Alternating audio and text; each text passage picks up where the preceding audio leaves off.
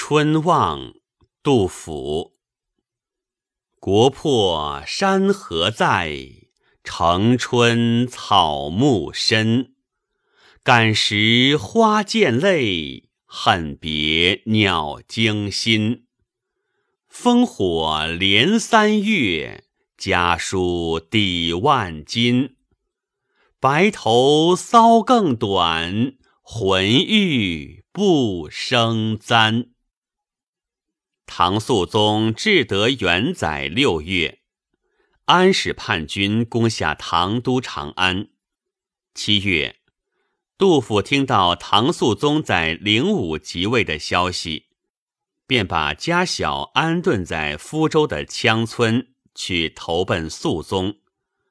途中为叛军俘获，带到长安，因他官卑职微，未被囚禁。春望写于次年三月。诗的前四句写春城败相，饱含感叹；后四句写心念亲人境况，充溢离情。全诗沉着蕴藉，真挚自然。国破山河在，城春草木深。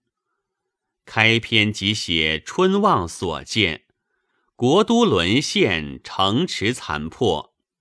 虽然山河依旧，可是乱草遍地，林木苍苍。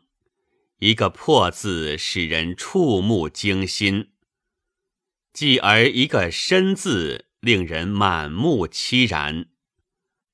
司马光说：“山河在。”名无于物矣，草木深，名无人矣。诗人在此名为写景，实为抒感，抒情于物，托感于景，为全诗创造了气氛。此联对仗工巧，原属自然，诗意翻跌。国破对城春。两意相反，国破的颓垣残壁，同富有生意的城春对举，对照强烈。国破之下，既以山河在，意思相反，出人意表。城春原当为明媚之景，而后缀以草木深，则续荒芜之状。先后相悖，又是一番。明代胡振亨极赞此联说：“对偶未尝不精，而纵横变幻，近月陈归，浓淡浅深，动夺天桥。感时花溅泪，恨别鸟惊心。”这两句一般解释是。花鸟本为愚人之物，但因感时恨别，却使诗人见了反而堕泪惊心。另一种解释为以花鸟拟人，感时伤别，花也见泪，鸟亦惊心。两说虽则有别，其精神却能相通。一则触景生情，一则移情于物，正见好诗蕴含之丰富。诗的这前四句都统在“望”字中，诗人俯仰瞻视，视线由近而远，又由远而近，视野从城到山河，再由满城到花鸟。感情则由隐而显，由弱而强，步步推进。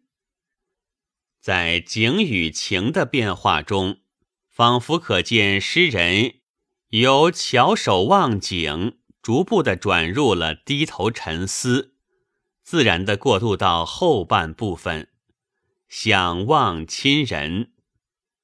烽火连三月。家书抵万金。自安史叛乱以来，烽火苦叫乡音断，直到如今春深三月，战火仍连续不断，多么盼望家中亲人的消息。这时的一封家信，真是胜过万金呢。家书抵万金，写出了消息隔绝、久盼音讯不至时的迫切心情。这是人人心中所有的想法，很自然的使人共鸣，因而成了千古传颂的名句：“白头搔更短，浑欲不胜簪。”烽火遍地，家信不通，想念远方的惨凄之相，眼望面前的颓败之景，不觉于极无聊赖之际。搔首踌躇，顿觉稀疏短发，积不胜簪。白发为愁所致，搔为想要解愁的动作，更短可见愁的程度。这样，在国破家亡、离乱伤痛之外，又叹息衰老，则更增一层悲哀。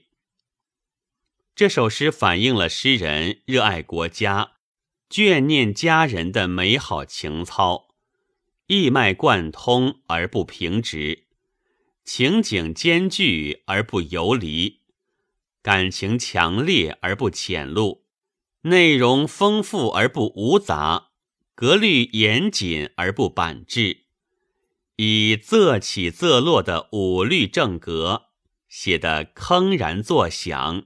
气度浑浩，因而一千二百余年来一直脍炙人口，历久不衰。本文作者徐英佩、周荣全，朗读：白云出岫。